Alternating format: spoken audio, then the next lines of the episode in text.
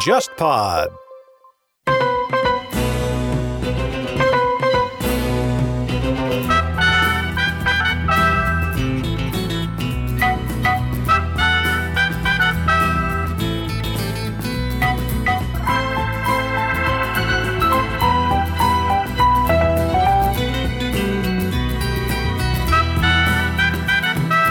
渡り鳥天方乐坛，我是顾超。呃，今天的节目呢，一开场啊，就和之前风格很不一样。那今天的形式呢，还是顾超一个人和大家聊音乐。那么今天的话题呢，是关于日本的昭和歌谣史的一个角度。那么刚才这首歌呢，其实是一首演歌了，标准的演歌。呃，五木红的一首歌《卡莫梅马吉米拉托马吉》啊，这个歌呢，呃，当然了，这个歌颂一些这个家乡的美景，啊，美好的这个人和事物。啊。那么这样的一些昭和时期的演歌歌曲啊，呃，可以说大家可能一听这个旋律就能够感觉到这是日本音乐。然后呢，呃，因为它里面用到了这个小调的。五声音阶作为基础来进行这个创作，那所以呢，这个成为了一个非常经典的案例。那人们一想到昭和音乐呢，就会想到这样的演歌。那其实呢，在昭和时期，除了演歌之外呢，呃，当然流行歌曲的文化是非常繁盛的。可以说，呃，J-pop 当中的，也就是日本流行歌曲的非常重要的呃基础和它的重要的一个发展过程，都在昭和时期。那今天呢，我们从这首歌开始，是因为这首歌的曲作者，呃，同美金平是在前一段时间去世了。而这一位号称在这个日本音乐历史上到目前为止都是唱片销量最高的作曲者，呃，也是享年八十岁，在今年去世。那么前不久呢，呃，日本的各大主流媒体都报道，啊，各代的歌手都出来悼念。那么其实这位呃曲作者啊。一生当中写了非常少像我们现在听到的这样的呃演歌作品，更多的还是一些这个流行歌曲。所以我们今天呢就通过他的作品来听听昭和时期那些非常让人难忘的呃爱豆歌曲，也就是偶像歌曲。那么顺便呢也聊一聊，呃昭和时期的偶像文化是如何在日本崛起的。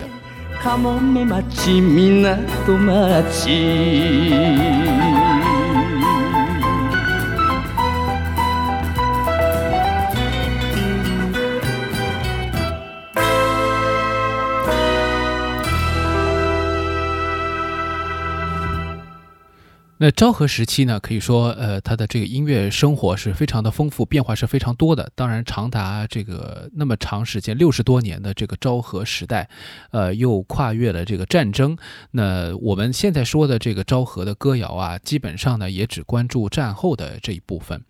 那么。从呃四十年代慢慢的恢复这个经济和文化，到五十年代开始慢慢的蓄势待发啊，文化呢其实到了呃日本的这样音乐至少是这样啊。大概到了五六十年代的时候，才开始慢慢的有一些呃好的东西出来。那么一直到这个八九年、九零年这个时候呢，其实已经形成了非常蔚为壮观的一段历史。那么在这个当中，当然演歌是扮演着一个呃过去时的角色，就是不断不断的在走向这个衰落啊。那么新的音乐在替代它。那么这个当中呢，当然有经济和这个。呃，各种技术的条件的影响，那么另外一块就是音，音乐在人们的这个意识当中的这种反应呢，也有不同的需求和不同的方向。那么说到这个当时时候的这个日本的战后的这个经济重建，伴随着一一波又一波的这个文化的兴起，包括这个电影的兴起、电视的兴起等等。那我们可以看到这个呃，今天的这个歌曲的。主人公，也就是作曲家桐美金平，呃，这一位人物呢，正好呢是见证了六十年代以来一直到呃我们这几年的音乐生活的一个变化。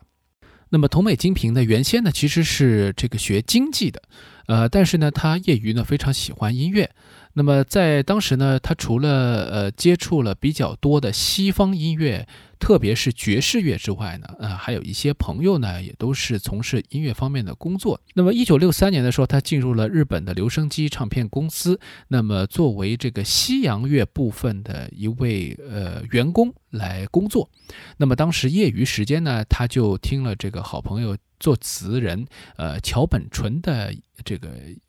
劝诫。那么成为了呃一位这个作曲学生，呃向当时时候非常著名的一位作曲家进行学习。那么自从一九六六年发表第一首歌曲作品之后呢，他的这个事业可以说是顺风顺水。那么能够在后来造就这个日本流行乐坛历史上最畅销的作曲家这样一个称号，可以说是呃呃也证明了就是。同美金平是一位非常具有实力的作曲者。那么他之所以能够在那么长的职业生涯当中创造无数奇迹，那是有很多原因的。那首先呢，我们就来说说他的诞生的初期吧。他的这个出道的时候呢，是在一九六六年。那当时时候呢，他写作的这个背景之下，是日本文化史上的一个非常重要的事件。那么他的第一个作品就是在这个事件的背景之下，呃，诞生的。呃，当时二十六岁的作曲家就是亲眼目睹了日本的一个历史性的时刻，就是披头士乐队访问日本演出。那么当时呢，披头士乐队在这个呃一九六六年的夏天，在日本的武道馆进行演出，连续三天演出呢，可以说是呃场场爆满。这个三天六场演出啊，是可以说是排的非常非常的紧凑。那么日本的这个青年人啊，是。踊跃的来要去听这一位已经在呃全世界范围内呃引起风靡的这这个四人组，那而且他们的唱片也已经在日本的这销量很高了，所以很多人都已经听过他们的歌曲，也就很容易能够感受到他们的这种魅力。那么当时时候有二十多万人号称去参加了门票的抽选，然后呢这个派了这个八千多名警察去维护秩序，那么很多人呢因为听这个音乐非常的激动啊，呃被。逮捕，那么可见啊，当时时候的这个披头士的狂热，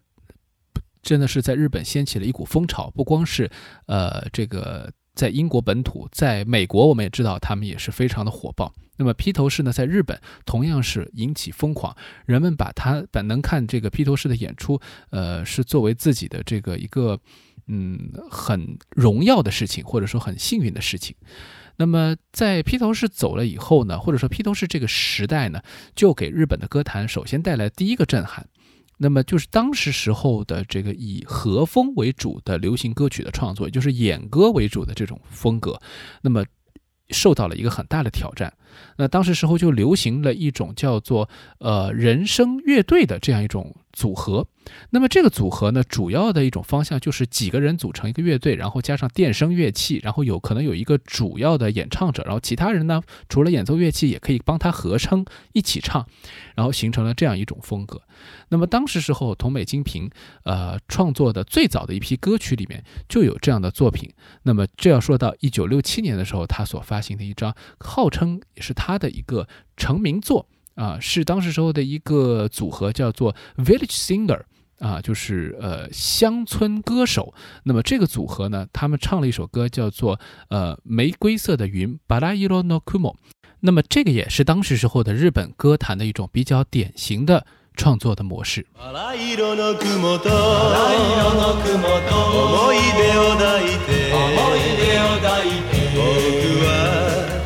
行きたい君のふるさとへ。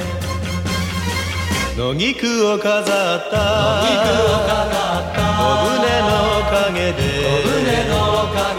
打ち付け。交わした海辺の町へ。初めて見つけた恋の喜び。君は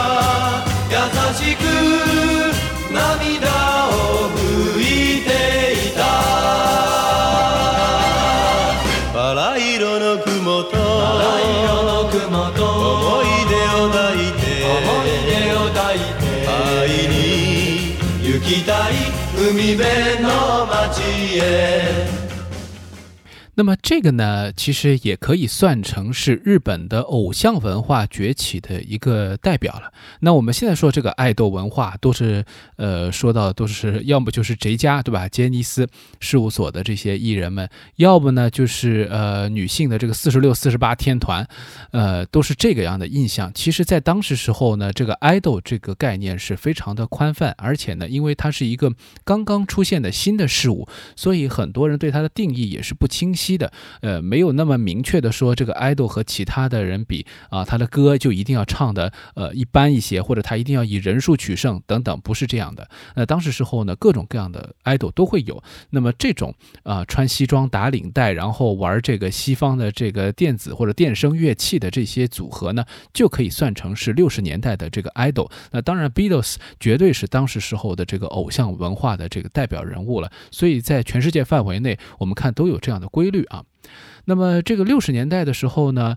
像这个呃桐美金平这样的人，正好呢又遇上了这个爱豆文化刚刚开始发芽或者说开始繁盛的这样一个状态。那么我们要知道，在这个之前啊，日本的这个歌手他是一个非常典型的，就是他只唱歌，或者说他是一个演员，他只演电影。如果他是一个 idol，或者说他是一个呃比较呃明确，他是一个比较综合性的艺人的话，那么他可以有很多种不同的定义。有一种就是把他的身份分割开，或者呢就是以某一种为主等等。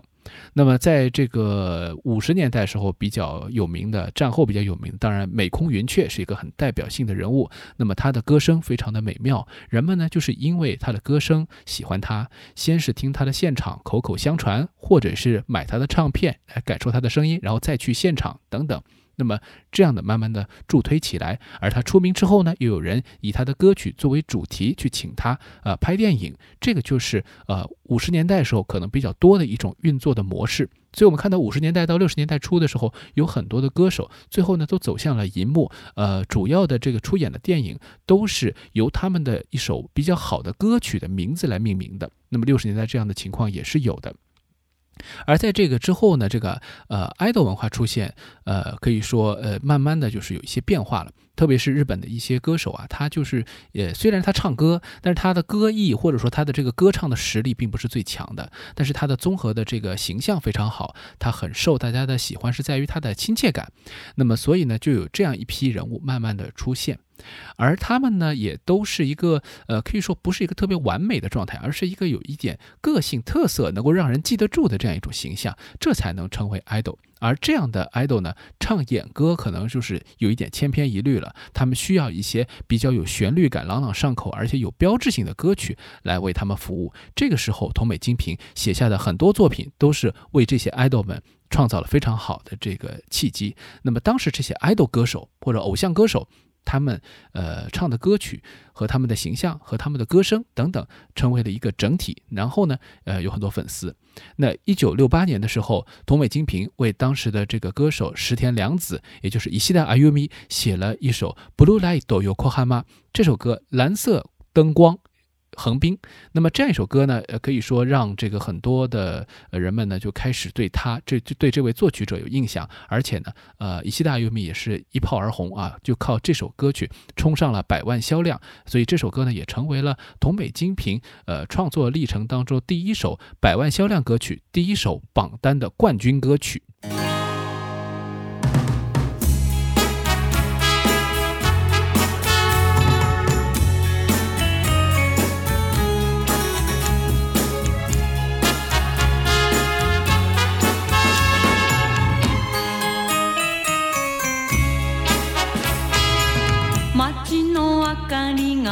とても綺麗ね横浜。ブルーライト横浜。あなたと二人幸せよ。いつものように愛の言葉を横浜。ブルーライト横浜。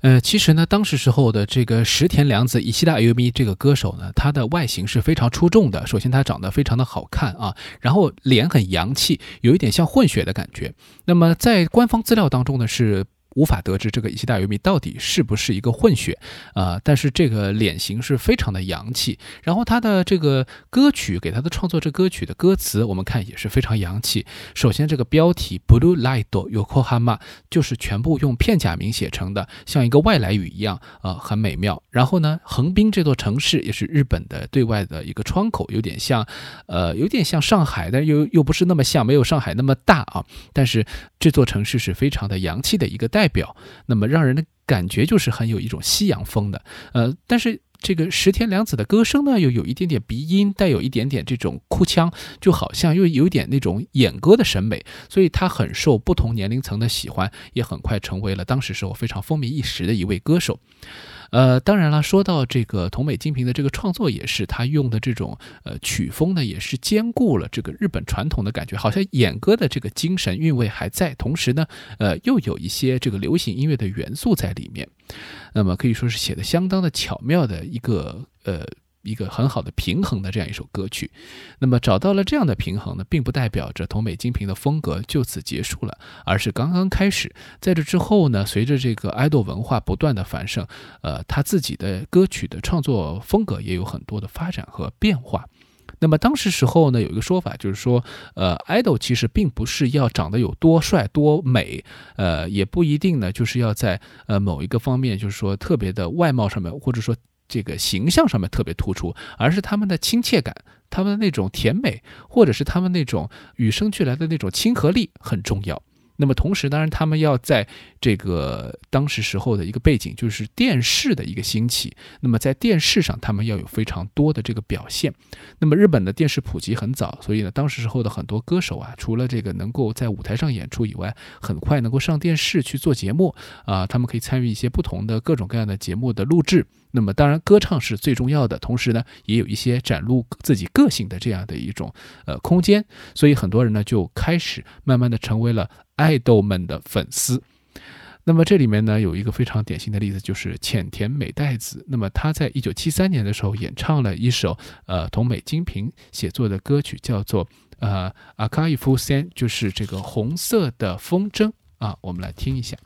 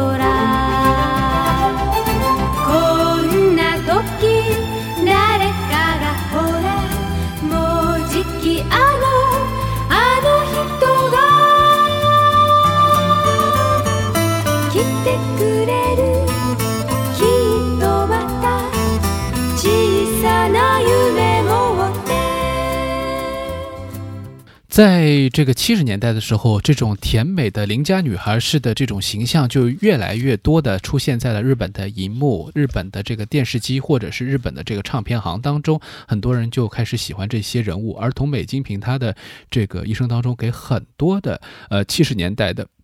偶像歌手们写过歌曲，那么这个当中呢，除了这个我们刚才讲浅田美代子的这首《红色的风筝》，这是非常有名的一首歌曲啊。那么另外呢，还有这个像石野真子啊、太田裕美啊、樱田纯子啊等等都写过歌曲。那么这些 idol 歌手呢各有不同，每个人都有自己的标志。你说他们每个人都很完美，倒是不见得。但是他们的这个一些小缺点或者小的一些挺俏皮的地方，是增加了他们的亲切感，所以很多人非常喜欢。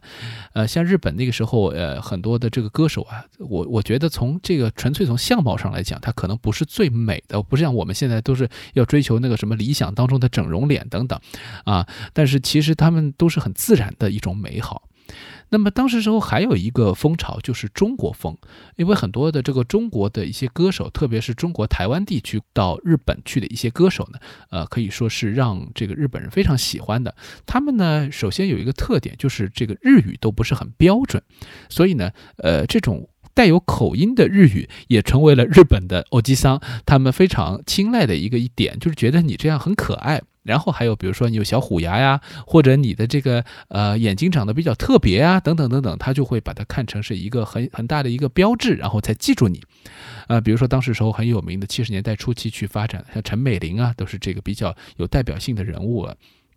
那么还有就是像欧阳菲菲，其实也是如此。那么当时时候呢，这个 idol 啊也不一定都要唱甜美的歌，所以呢。同美金平给这个欧阳菲菲写过好多首歌，呃，风格都走的比较的野性一点。这个跟欧阳菲菲她本人的这个形象也是很相关，很时髦，然后很身材很高挑，然后她的这个呃还染一头金发是吧？所以她当时时候有很多的这个歌曲的形象都是比较的偏这种，呃，这种路数的，也算是东方人里面的一种呃另类的欧美风吧。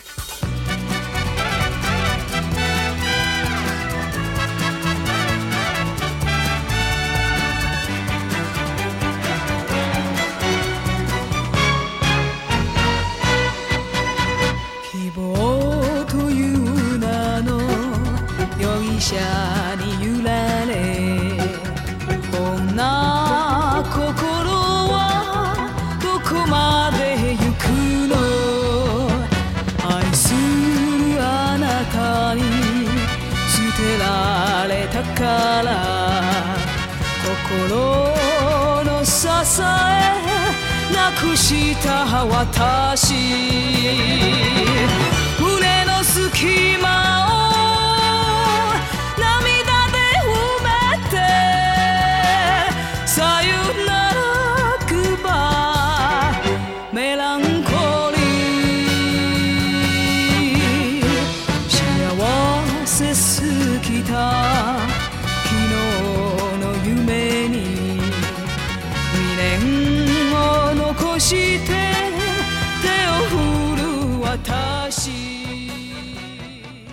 那说到从中国的台湾到这个日本去发展的歌手，就不能不说邓丽君。当然，邓丽君呢，她不完全算是从台湾过去，因为她当时时候已经在香港发展的相当不错了，是香港的呃很受追捧的一个歌手。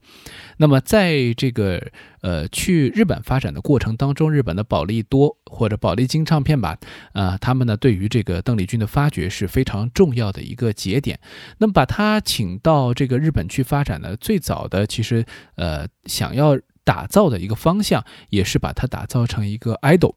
那么当时时候的这个偶像风格的歌曲，我们刚才也听了啊，其实想给它打造成一个比较甜美的风格。那么邓丽君的外形是比较甜美邻家女孩，所以呢，当时时候桐美金平就给她写了一首歌曲。那么这首歌呢叫做《k o n y a k a s i a a s t a k a s i a 那么就是呃是今宵还是明日？那么这是他比较早期的一首歌曲，虽然不是说呃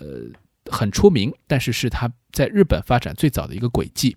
那么当时时候的这个打造呢，也是因为同美精品已经在这个 idol 领域有了很多成功的典范，包括我们前面听到的这个欧阳菲菲的这个《夜汽车》这首歌，实际上是一九七二年的，而邓丽君这首呢是一九七四年的歌曲。那么当时时候有了这个实战经验比较成功之后呢，肯定唱片公司也是考虑说是不是请同美老师啊，当时已经有一些地位的呃他。来为邓丽君写歌，那没想到呢，当然是不是特别成功，呃，但是现在听听这个歌还是蛮不错的。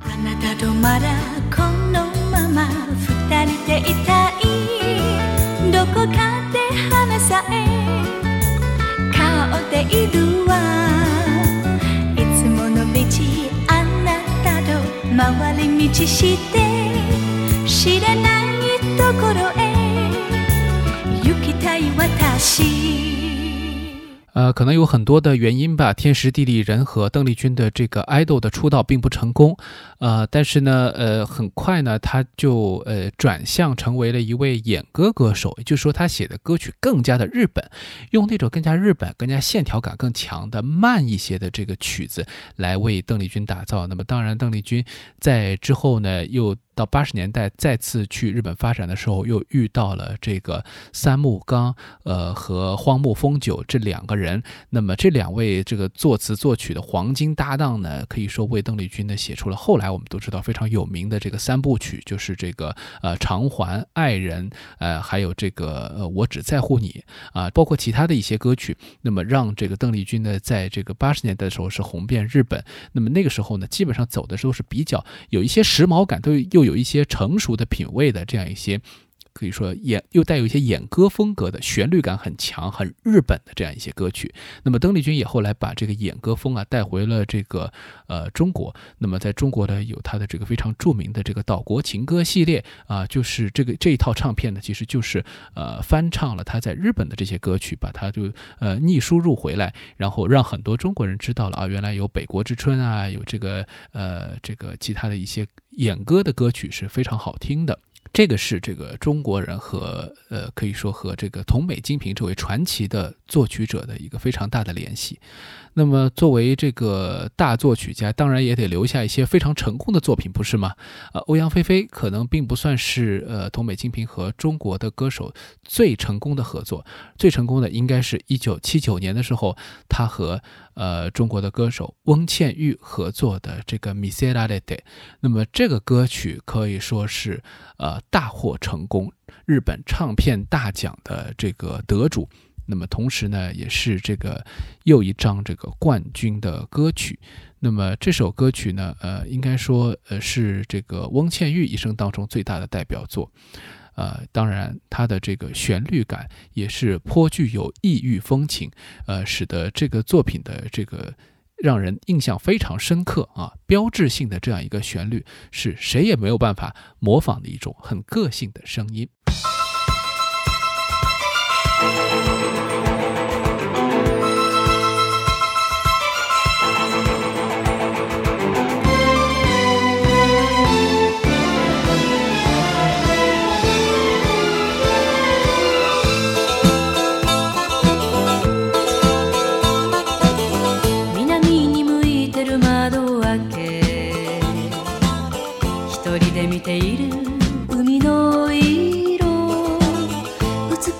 すぎると怖くなる。若さによく似た真昼の蜃気楼。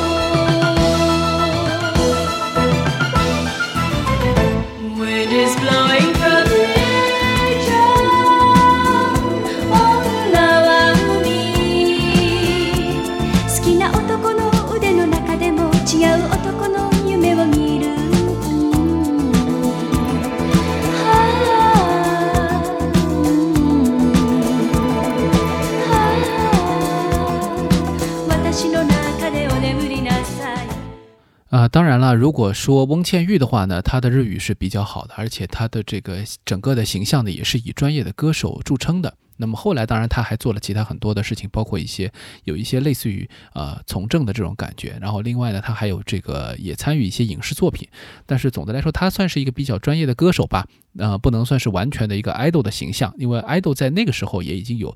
越来越细的分类了。那么像邓丽君这样的歌手都没有成为 idol 啊，可以说没有挤进这个圈子，没有受到这个最年轻的一批听众的喜欢，而是呃比较往这个年龄上一层的这个听众去了。那可见当时时候的竞争越来越激烈了。那么在当时时候，日本的一些 idol 呢，呃，开始呢又朝着一个年轻化，然后要嫩一些，是不是要这个非常活跃？然后要蹦蹦跳跳，可能还得这个唱歌唱得不错。那么当时时候的这个 idol 的选拔还是非常难的。那日本呢，其实这个 idol 这个词呢，原先是用来形容这个外国的艺人的，那么几乎呢不形容本国艺人。那么逐渐逐渐的呢，这个 idol 就和当时时候的另外一个词汇呢就并用了。那么另外一个词就是 star。那么这个 star 呢，就是这个明星嘛。那么当时时候的这个靠着这个明星这个词儿和 idol 这个词儿的这个混用，慢慢的 idol 就把这个概念引入进来了。那么当时时候，日本的电视台呢有一些选秀节目，也是最早的一些发掘优秀歌手的节目啊。日本人很喜欢歌，所以呢，他们能够呃通过这个歌唱比赛、电视歌唱比赛来选拔一些呃非常有优质的这个偶像潜力的一些歌手。那么在这个当中呢，有一位歌手呢，就是由桐北金平创作的歌曲一手带起来的，就是七十年代中期崛起的这个岩崎宏美。那岩崎宏美是七十年代时候优质偶像的一个代表人物，虽然她的这个长相并不是说那么的美，但是她的整个的这个，包括当时时候流行的这个她的这个前刘海啊，还有她的这个长发，呃，都是很有标志性的，甚至于影响到了后来的歌手。然后岩崎宏美的这个歌唱力非常强，所以她的这个声音是铁肺一般，呃，嗓嗓音呢也是非常的甜美又。这个明亮，呃，有很多人认为他的这个气息，他的发声方法是日本的流行歌手当中，呃，最为健康、最为健全的人之一。那么，在七十年代一直到八十年代初期的时候呢，呃，东北金平为他写了一系列的这个非常成功的作品。接下来呢，我们要听到的就是一个八十年代时候，呃，岩崎宏美的这个现场，呃，他一连唱了呃三首东北金平给他写的歌曲。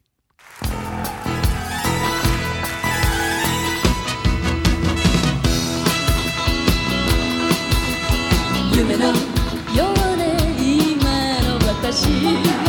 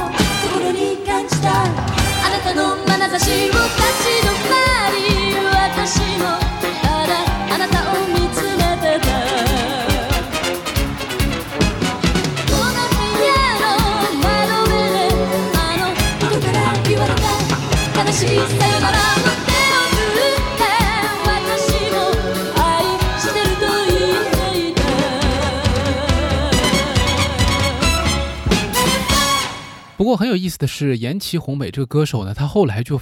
不是很喜欢自己早期的这种风格，他我感觉他的明显就是有一种风格的转变，他想朝着更加成熟的曲风去走，呃，所以后来呢，他和桐北金平的合作也比较少了。呃，当时时候其实，在听这个演唱会的录音的时候，已经可以发现，就是他把桐北金平的歌都放在一开始就全部唱掉，然后以一个这个联唱的形式，然后后面的歌曲呢都是比较偏成熟风格，而且呢，呃，作曲者也都换掉了。当时他的这个转变也是让很多那个痴迷他的男粉丝啊，可以说是有一些心里有点承受不了，所以你会感觉到他的这个后期的受众啊也开始变化了。那么在演唱会当中，这个唱到这些早期的爱豆歌曲的时候，大家都非常的疯狂，后面的这个应答声很很厉害啊。那是七八十年代时候这批呃偶像，当然我们知道八十年代初期的时候，因为松田圣子已经已经崛起了，然后再过。两年的话，这个后期非常重要的歌手，呃，就是这个中森明菜啊，他也要崛起了。所以，呃，确实留给这个呃岩崎宏美当时的时间也不多了。偶像就是很快速，然后呢，快速的可以成功，但是也有可能快速的就会消亡，而且你所受到的压力是很大的。能够成为呃多少人当初只有一个的这样的偶像是非常非常困难的。那么当时时候的这些爱豆们呢，其实也都很清楚，过了几年以后就会呃。遭到淘汰，所以要转型必须趁早趁快。呃，像这个岩崎红美，歌唱能力非常强，声音非常好的呢，就是他后来转型成为一代歌姬啊。那也是非常，呃，受到认可的。那么另外呢，就是像我们之前讲到的，像浅田美代子，后来呢，因为她的这个形象逐渐的就向欧巴桑发展了，她后来就成为了一个呃还不算很不错的这个电视的这个，比如说演员，还有就是她就不再去朝着 idol 的方向发展了，她朝朝着这个艺人的方向，综合的艺人的方向去上电视节目啊，去评论啊，或者去做这些事情，那也算是获得了自己的啊一个新的生命吧。那所以说，呃，爱豆能够像这个我们说这个平成年代的这些爱豆们一样。如果我们再看看像是 SMAP 或者是这个阿拉西这样的这个偶像，他们能够那么长时间在年纪已经早就不是这个年轻人的状态之下，还能够有那么多粉丝，那么这个光靠你的这个形象也是不够了，你还有很多的其他的魅力在里面，还有和大家长期以来的这种相处在里面。而这个四十六、四十八系，我们看到就非常的不容易，因为他们都是有一个很明显的代际啊，退团啊，包括这个呃毕业啊等等，都是呃。没有办法的事情，因为到了这个年龄，他就是要经历这样一个淘汰。大家每个人都有自己的这种选项，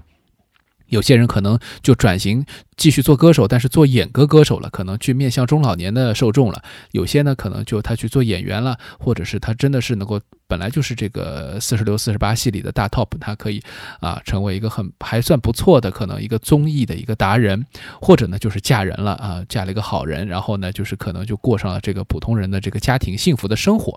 那么这些呢其实呃也都是个人选择了。那么这些事情其实在最早的时候，七十年代的时候就有，因为我们知道这个花之三人组啊，当时时候日本偶像界的三位最受欢迎的女歌手，她们都走向了不同的道路。呃，山口百惠呢是非常明确。的就成为了这个家庭主妇，放弃了自己的演艺生涯，在巅峰期呢是毅然决然退出啊，七年里面就积累了无数的粉丝，成为日本最具有呃国民代表性的这样一个歌手也好，一个艺人也好。那么而这个当时时候的另外一位叫森昌子呢，她是呃嫁人，但是遇人有点不淑啊，所以她后来就是遇到了很多这个个人的问题，而且她在这个嫁人之前呢，呃就已经呃转型成为了一个。比较偏演歌的歌手啊，走向了这个比较这个中高年龄层的这些受众。那么这个都是呃在昭和时期的爱豆当中就早就已经有的一些一些趋势了。那么我们前面其实讲的所有的都是同美金平曾经写过的这些歌曲，演唱者呢也都是这个女性啊。接下来我们来讲讲男爱豆。呃，其实这个桐美金平后来这个在延期红美之后，应该说。当时同时就已经在给很多的爱豆写歌，然后加上他之前的这个经历，他已经成为了这个当时最受追捧的一位啊爱豆的歌曲的作者。而他呢，很少在公开场合露面，或者是去上节目啊，或者去聊什么，然后也很少以自己的这个形象去推广。呃，被称为这个影子写手啊，因为他的这个写作也是很有意思，呃，匿名。被称为匿名歌将吧，就是说他的这个歌曲啊风格啊，你会感觉到就是针对不同的歌手，他可以写出完全不同的曲子来。就像我们刚才听到这些，其实就是很大的一个特点，就在于这里，就每一个人都可以有不同的定位，他可以去模仿，可以去调整，呃，可以去根据这个歌手去定制。那么很多的歌手呢，其实也都是被他定制来的。那么慢慢的呢，他也就有一个这样的一个教父级的一个头衔，而且很多人都觉得说啊，原来这个歌也是他写的哦，都没有想到。比如说接下来我们就讲那个男 idol 当中呢，他其实也给很多男 idol 写歌，包括转型奠定了很多的基础。那么，比如说这个，他当时说为新御三家，这个就是七十年代时候日本的男性 idol 的这个三个最主要的人物，就是野口五郎、西城秀树都写过歌。那么写的最多的还是香玉美 Gohiromi 的歌。那么这位歌手呢，其实很多，包括他早期出名的这个男孩女孩啊，也是他写的。那么那个歌就是很傻，我觉得就是一个很呆的歌啊。你你们是女孩，我是我们是男孩，然后嘿嘿嘿什么的啊，这歌词特别的无聊，大家可以找来听一下。但是他也写过一些比较成功的歌曲，呃，特别是呃有一首歌曲叫做这个 Yoroshiku i s u 就是这个呃哀愁请多关照。那么这个歌呢，可以说是呃香玉美她一生当中最大的卖座的歌曲，呃，同时呢也是呃可以说他自己就很具有代表性的一首，算是一首比较成功的歌曲作品吧。呃，因为很多这个偶像歌曲真的是有的时候有点无厘头，但是这一首呢，呃，可以说作为他的这个，包括他的标志性的那个小尖嗓啊，能够在这样的旋律当中比较呃美好的这个旋律当中能够得以体现，也是呃可以说他。呃，从呃桐美金平先生那里得到的最好的一个宝贝，一九七四年的这首歌曲呢，正好呃获得了当时的销销量榜的第一名，而且呢，呃也成为了他整个呃生涯当中呃最畅销的作品啊，也是他唯一的一首这个奥利控的这个排行榜当中的第一名的歌曲。呃，值得一提的是呢，这首歌曲呢。呃，虽然说是他的第十名的啊，第十张这个专单曲啊，也算是积累到了这个位置上，呃呃，然后呢，呃，也很有意思的是，他不光是这个。呃，香玉美一生当中唯一的这个奥利控第一名作品，而且呢，也是呃杰家就是杰尼斯事务所的所有的歌手当中第一次获得这个奥利控榜单的第一名，所以还是蛮有纪念意义的。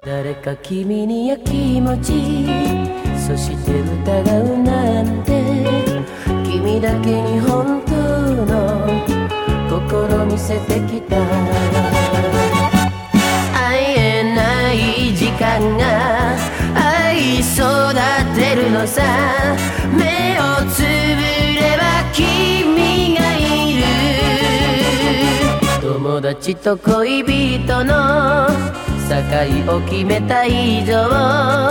もう泣くのも平気。よろしく哀愁。呃，桐美金平呢，可以说他的这个学习能力还是很强的。我们听到的这些音乐啊，其实不光是有他个人的一种风格，呃，更多的还是他的那种。嗯，博采众长吧，他能够把当时听到的一些新的东西都加入到音乐当中去，呃，有一点工具人的味道。就是说，嗯，当时这些作曲家，其实流行作曲家都是很多都是这样，就是他们都是有有一些可能是唱片公司或者制作人或者是这个歌手，他想要什么样的风格或者他的声音是什么样的，然后你就得朝着这个方向去写，不是吗？但是这可能也是一种艺术吧，因为呃，当你越了解这个歌手的时候，然后你再去听这些歌曲，你就会觉得哦，原来这些歌曲和他这个。人是非常有关系的啊，就好像林夕给王菲写这个歌曲一样，他的词儿很多其实跟王菲她的这个个人经历是有关系的，才这样写。所以这些歌也只能够交给他来唱，如果其他人去翻唱的话，就失去了这一层最原初的意义。那么当时时候的这个呃，桐美金平当然也和一些歌手有过一些交往，但是日本的这个可以说人和人之间的这个隔阂是比较深的。呃，作曲者呢，更多的还是从专业的角度出发去怎么样给。歌手写歌，那么这个当中呢，呃，其实呃，桐美金平一直从七十年代后期开始，呃，就慢慢的开始。转变了。我们刚才听到的都是七十年代或者之前的一些作品，那么在这个八十年代以后，桐美金平的地位也比较高了。当时时候的很多爱豆都希望他能来给自己写歌，这样的话呢，质量有保证，而且还有名声啊，能够请到他，就说明呢这个歌手很有前途，是吧？也值得关注。那么各方面的这种呃商业的这个互吹的关系就很明确了。那但是呢，桐北金平也是不负众望，写出了很多好的这个歌曲，或者说很有印记的歌曲。八十年代时候，他给和和奈保子啊、小泉今日子啊、百元芳惠啊这些后来看起来是八十年代非常重要的一些呃爱豆歌手都呃写过不少的作品。那包括像这个现在很出名的这个美女演员这个内田有纪姐姐啊，其实她呢也有一些。代表作的歌曲啊，是他们写的。不过呢，就今天不放了，因为，呃，我觉得内田姐姐的这个歌声啊，实在是，呃，有些不敢恭维。这唱歌完全是，呃，就是感觉不再用这个感情在唱，当然声音还凑合，还能够听。大家有兴趣可以找来听一下啊。那么我想说的是，这个男的这个 idol 当中的一个比较经典的例子，就是少年队。那么八十年代时候的一些 idol 呢，其实基本上啊也都经过了这个呃桐北老师的手，但是呢，呃少年队是比较成功的一个例子，到现在为止也是经久不息的在传唱的，就是那首《假面舞会》。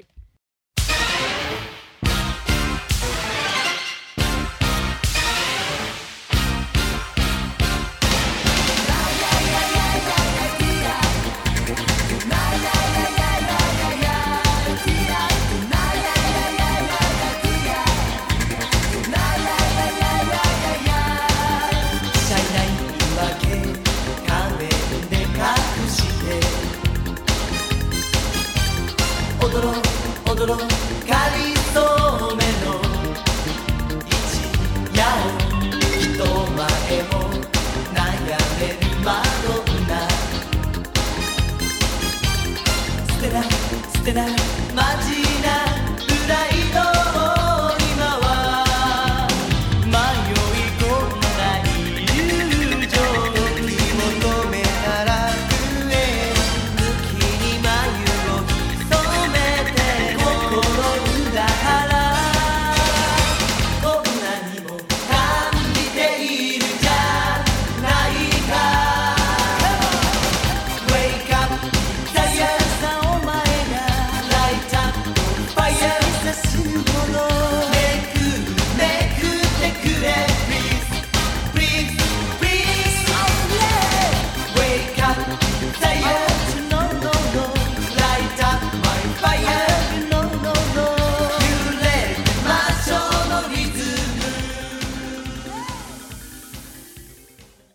当然了，桐美金平主要还是创作了这首歌曲的曲子，也就是主旋律。那么在这首歌曲当中，朗朗上口的这个旋律是让人印象很深刻，而且很符合这个舞蹈的这个风格，就好像要邀请这个呃对方来加入到这个假面舞会当中一样，然后又非常的热烈啊，这个情绪的把握还是非常的到位，而且三个人来演唱的这个整个的形象效果都是非常好的。但是有一点要说明的是呢，呃，这首歌曲当中我们听到了一开开始有一些比较光怪陆离的这个编曲的配乐，包括它这个开头当中用到一些比较不和谐的，听起来有点不和谐的声音，呃，比较前卫的一种，呃，当时时候的一种，呃，可以说一种旋律或者一种和声吧。那么它的这种效果是怎么来的呢？其实是由专门的编曲老师来做的。其实当时时候呢，八十年代以后，大家可以看一下这个童美老师的这个作品集，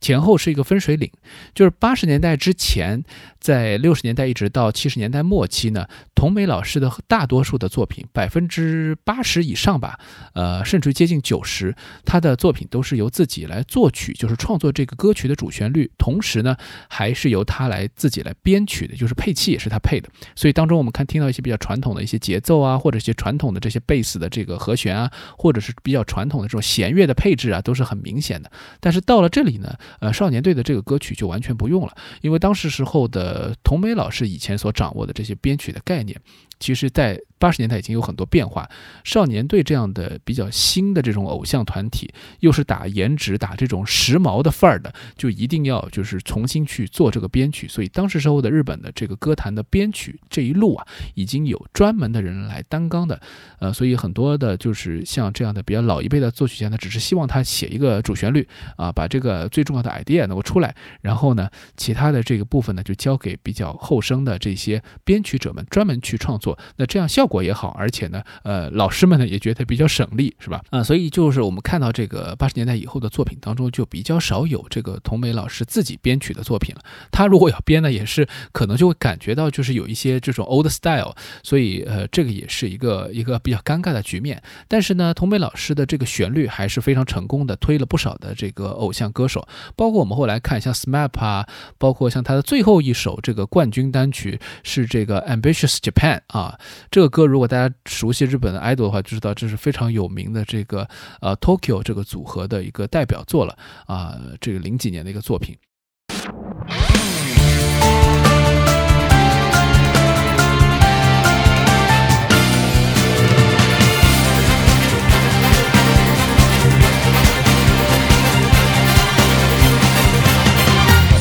例えて言えばロングト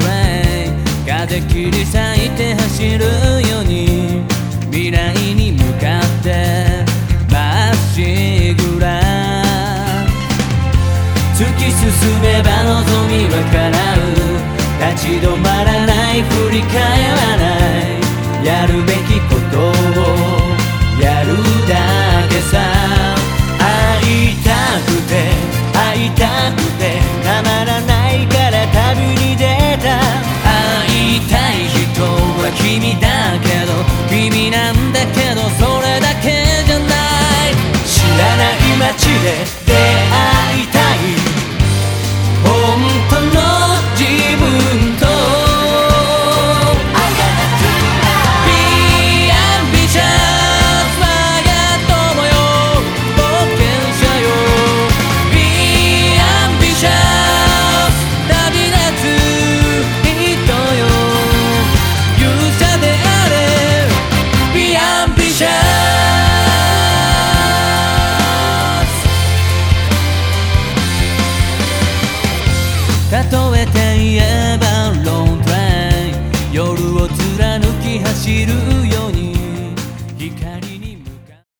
说，呃，童美老师他的这个为 idol 写歌，为男 idol 写歌，特别是杰一家的这个作品还是比较多的。那么女的 idol 呢，基本上她当时时候就是说没有太多的去朝这个方向走。那么后来都是为一些独唱的一些女女性的 idol，比如说我们讲小泉今日子的很多作品，其实都是她呃写的，包括像这个呃大和福子的七变化等等，这些都是比较有名的，像魔女啊这些歌曲。呃，其实小泉今日子大部分的这个有名的这个冠军歌曲都是，呃，他写的。然后呢，呃，作词呢就是小泉今日子当时合作的，像松本龙啊，或者后来的邱元康啊等等，呃，都也是比较出色的。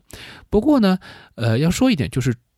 昭和时期其实到了中后期，或者说从从七十年代开始，我们就可以看到，只要是当时红极一时的歌手。都打上了一点点的爱豆的这个印记，就是很多人都是被认为就是啊是爱豆或者是类似于爱豆的这样一个形象，呃，所以就是越来越少有说呃这是一个专门的一个歌手，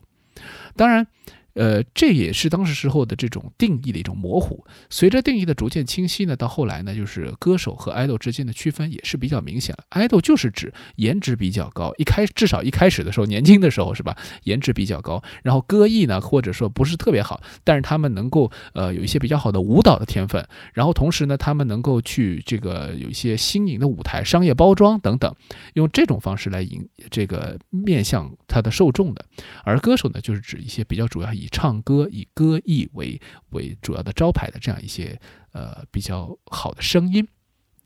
那么当然了，就是 idol 这个文化到了九十年代的时候，呃，八十年代末九十年代初的时候又有一些颠覆，比如说 SMAP，呃，他们这个组合呢，应该说是比较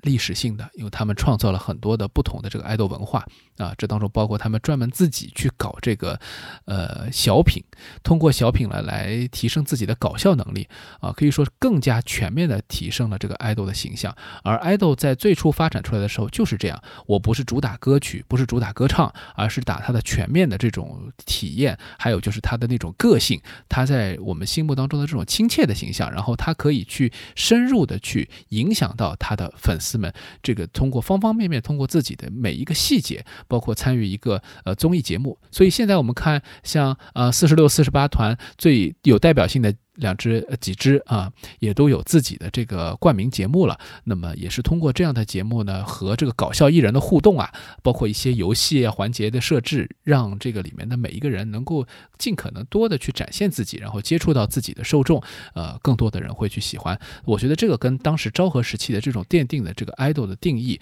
是有很大的关联的。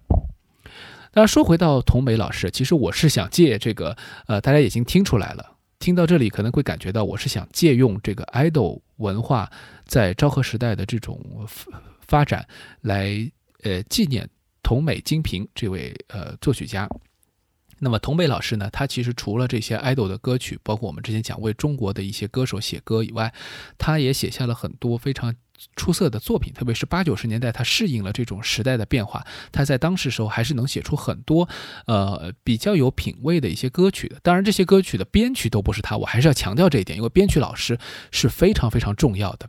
那么，但是他的这个旋律呢，也让人记住，然后当时时候的一些歌曲也流传，呃。至今，那可以说有一些旋律还被翻唱成了中文歌曲。那么这个当中非常有名的一首是道元润一的一首歌曲。呃，道元润一呢有一首叫做《夏天的汽车喇叭声》啊，呃，Natsuno Collection。那么这个歌曲呢，其实后来呢就被刘德华翻唱成了一首华语歌曲，叫做《长夜多浪漫》。那么其实我呢是先听了这个道元润一，再知道原来还有一个呃中文的粤语的翻唱版本，所以呃再去看网上那些评论就会说啊，原来这个原唱是那么好听，呃这个声音是多么的美好，这种专业的歌手啊和刘德华这样的我们的中国这个中国香港地区的这个偶像代表人物，他当时他也算是一个偶像吧，啊还是有一些不一样的。我们来听听这个原唱非常美好的这个。纯净的男生。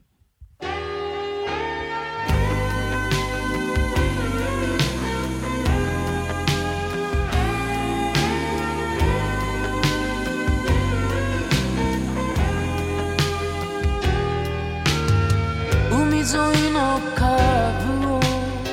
君の白い首曲がれば夏も終わる 悪いのは僕だよ。優しすぎる人に甘えて。いたのさ。傷口に注ぐ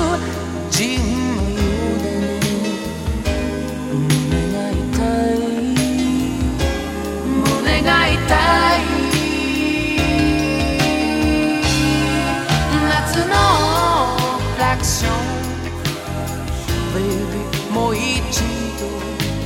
鳴らしてくれ In my heart 夏のクラクションあの日のように聞かせてくれ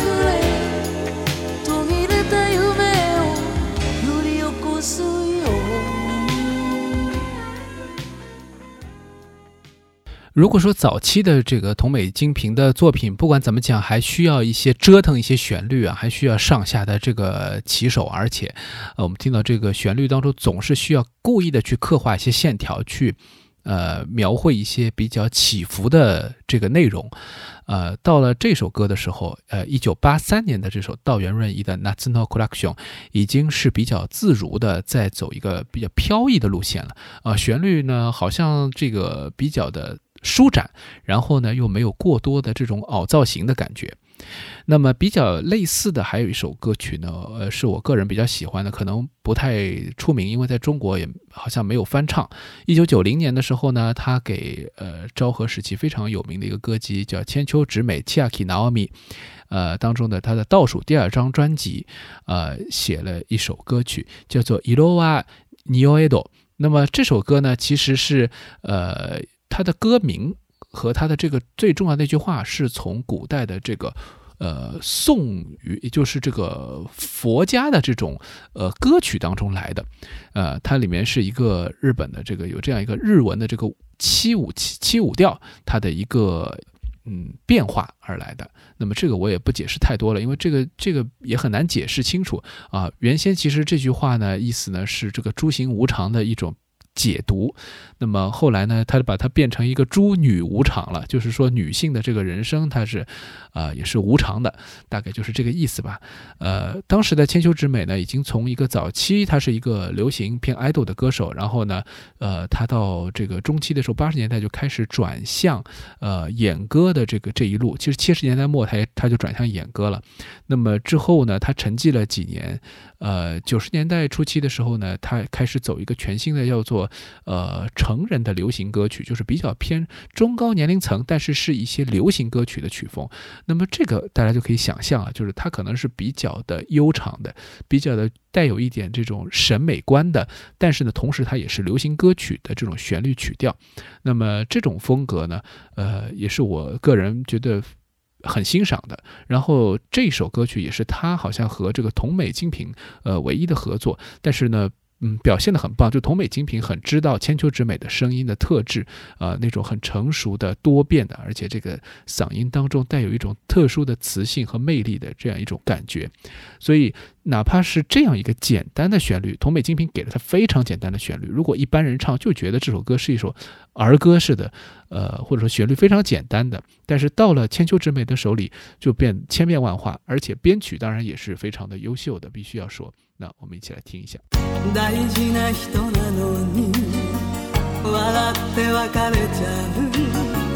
う。どうして不器用なの？みんなほどり。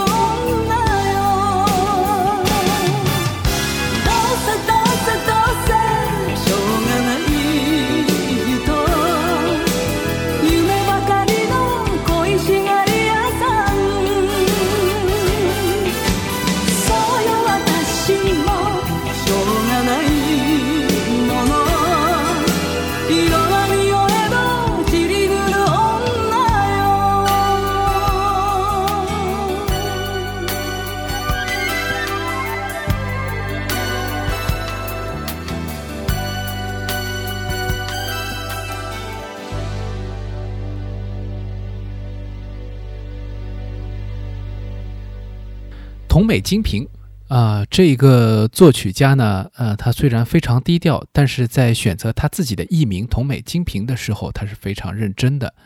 因为说到桐美嘛，这个桐就是会让人想到这个鼓啊，所以是这个发音也是相似的。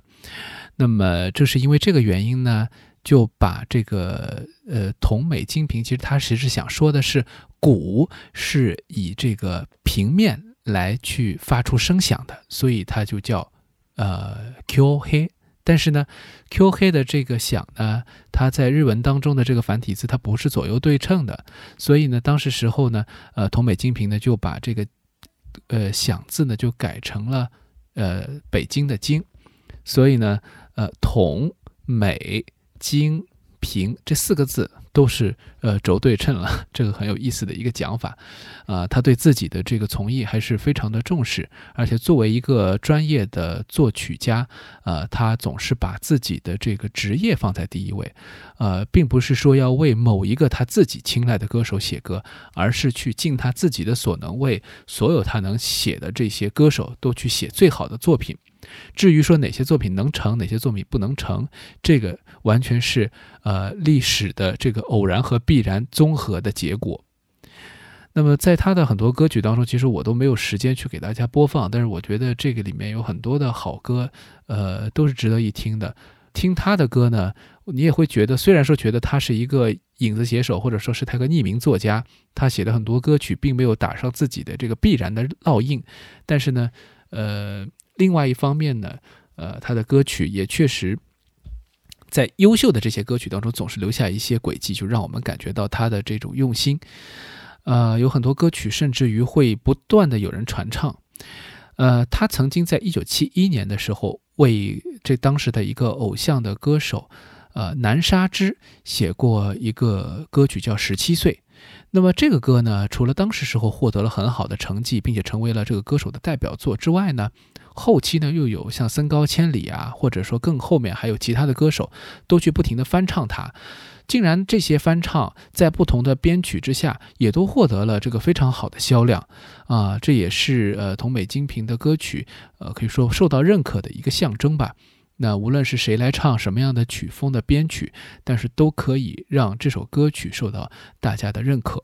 那么今天呢，我们的这个天方乐坛的节目最后呢，呃，我就想给大家播放这首《十七岁》，还是选择呃南沙之的这个最早的版本，呃，我想呃也以此来感谢呃桐美金平先生为日本的这个昭和时期的，特别是 idol。这个偶像音乐所做出的巨大的这个贡献，我们现在再去粉那些，呃，日本当红的偶像的时候，也不要忘记了，曾经还有人这么精心的在为台前那么，嗯，受人欢迎的 idol 们打造如此精美的歌曲的这些幕后工作者们，呃，向他们致敬。我们下期节目再聊了。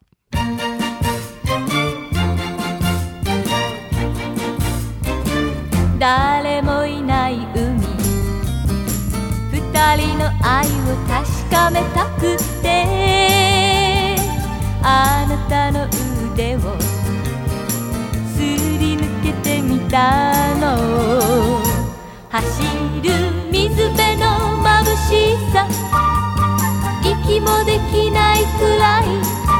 早く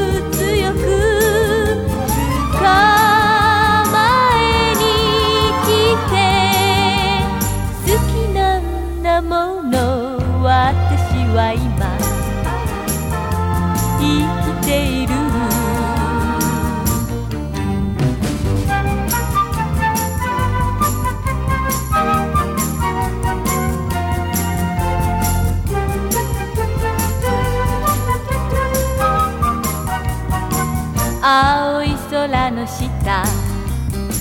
二人の愛を抱きしめたくて。